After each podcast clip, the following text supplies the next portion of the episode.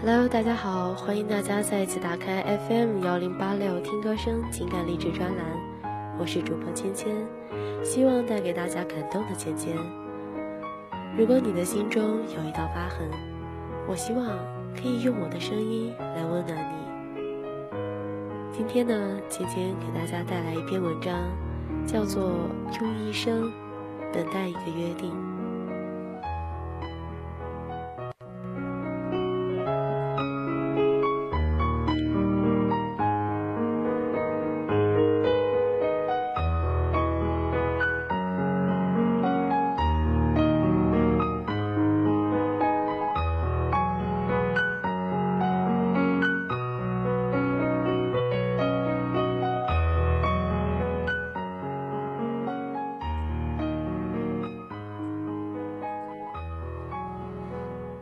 小时候，明亮温暖的下午，他会站在他家的窗下，高声喊着他的名字，然后他会从窗口探出小小的脑袋来回答他：“等一下，三分钟。”但他通常会等五分钟以上，因为他会躲在窗帘后面，看着他在开满树的、开满花的树下一朵一朵地数着树上的梨花。当他看到分不清哪个是花，哪个是他的时候，才会慢吞吞的下楼去。他看到他，会说：“你又迟到了。”然后他们就开始玩过家家。他是妈妈，他是爸爸，却没有孩子。他会把掉下来的花瓣撕成细细的条，给自己的小丈夫做菜吃。上中学的时候，他和他约定每天早晨七点在巷口的早餐铺见面。他总是很准时地坐在最里边的位置，叫来两根油条。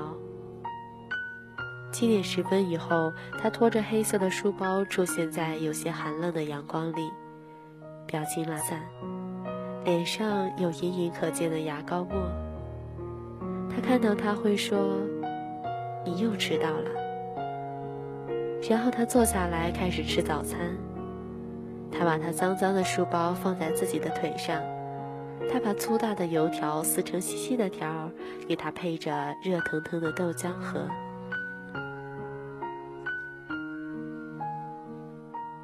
高中典礼的时候，他们去了一家婚纱店。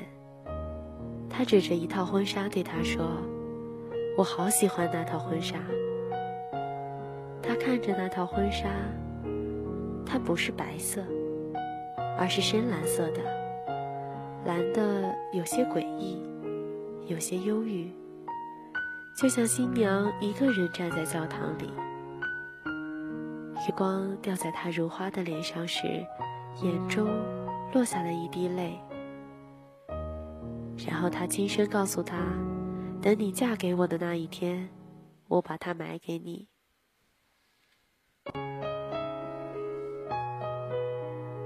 大学，他们分居两地。当他打电话询问他的信什么时候会到的时候，他常常回答他大概三天以后吧。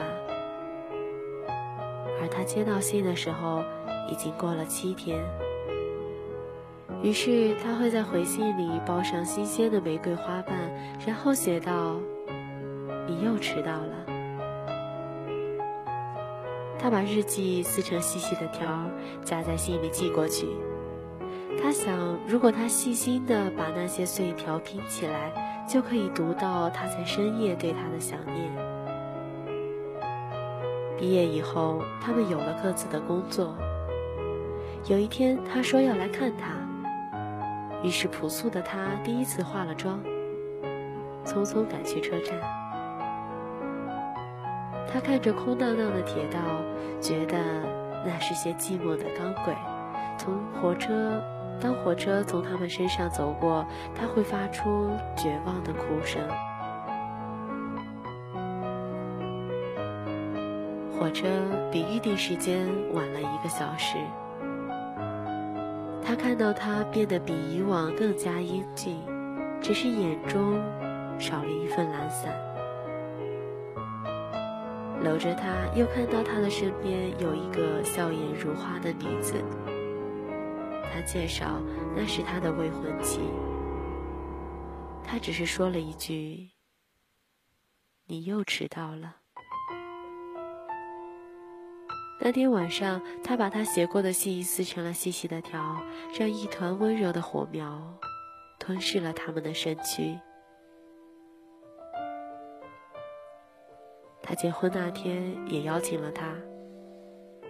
他看到新娘是如此的美丽，穿着一套洁白的婚纱，那婚纱白的十分刺目，像是在讥讽他的等待。没有人发觉他在晕眩。第二天，他就搬去了一个小城市，没有人知道他在哪里。决心要从这个世界里蒸发，从他的生活里蒸发。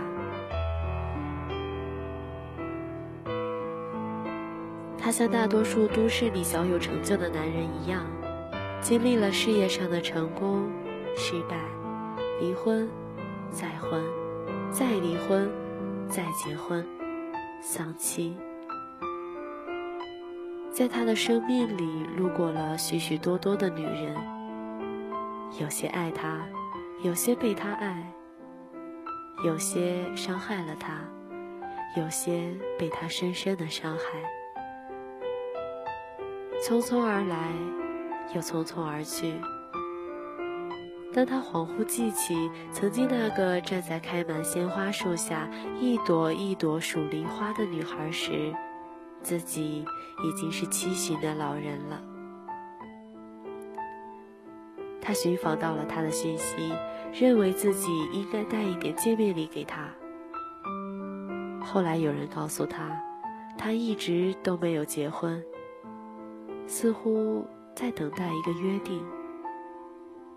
只是这个约定的期限不知是在何时。于是他知道自己该买些什么了。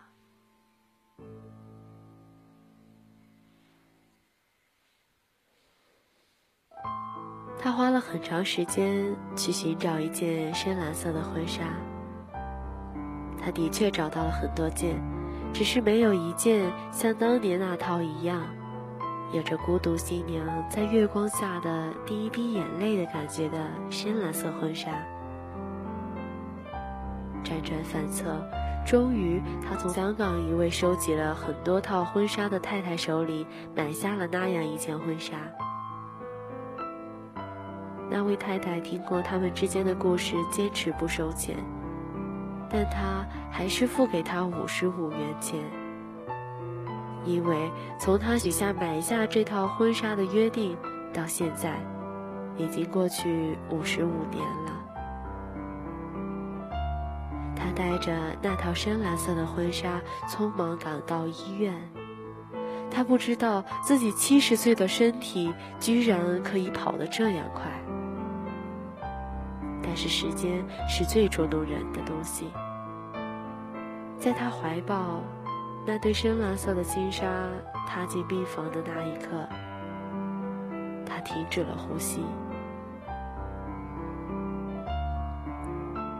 他觉得这一幕是那么似曾相识，只不过不同的是，他不能再对他说一句：“你又迟到了。”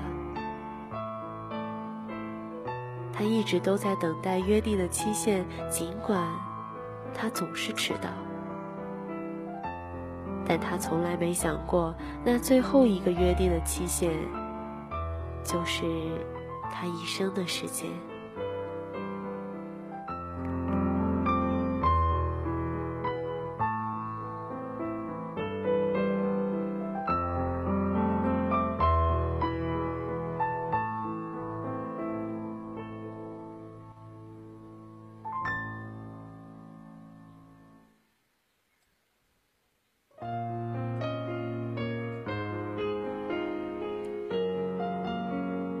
如果你的身边还有着那个爱着梨花的可爱女孩，请好好珍惜她。因为她在用一生来守护你们之间的约定。好了，今天的节目就到这里了，我们下期再见了。